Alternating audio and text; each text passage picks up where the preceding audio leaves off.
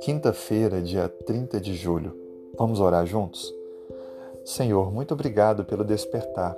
Muito obrigado pela renovação da vida, o aumento da força, da esperança, da fé. Colocamos em tuas mãos as nossas vidas, a nossa família, a vida profissional, a saúde e os anseios que temos.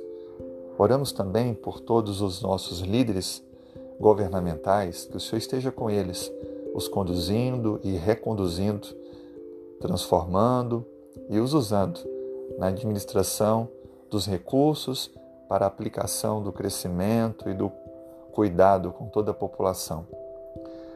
Seja abençoando também os empresários e empreendedores que tanto sofreram nesses últimos meses, que o Senhor dê paz, sabedoria, perseverança para poderem gerir seus negócios e superarem essa crise.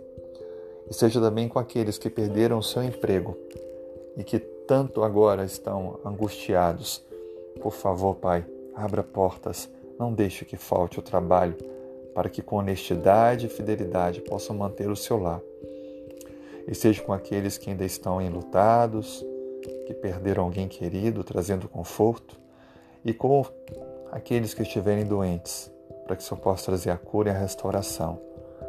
Por favor, Senhor Deus, nos inspire a fazer desse dia um dia de manifestar o amor, o perdão e alcançar as pessoas com um testemunho baseado na tua palavra. Sabemos que a tua palavra tem poder, por isso, Senhor, nos inspire a praticarmos os teus ensinamentos e a ensinarmos pessoas o quanto vale a pena crer e confiar em tua palavra. Conduza-nos nas decisões que devemos tomar, dando-nos sabedoria. É o que clamamos em nome de Jesus.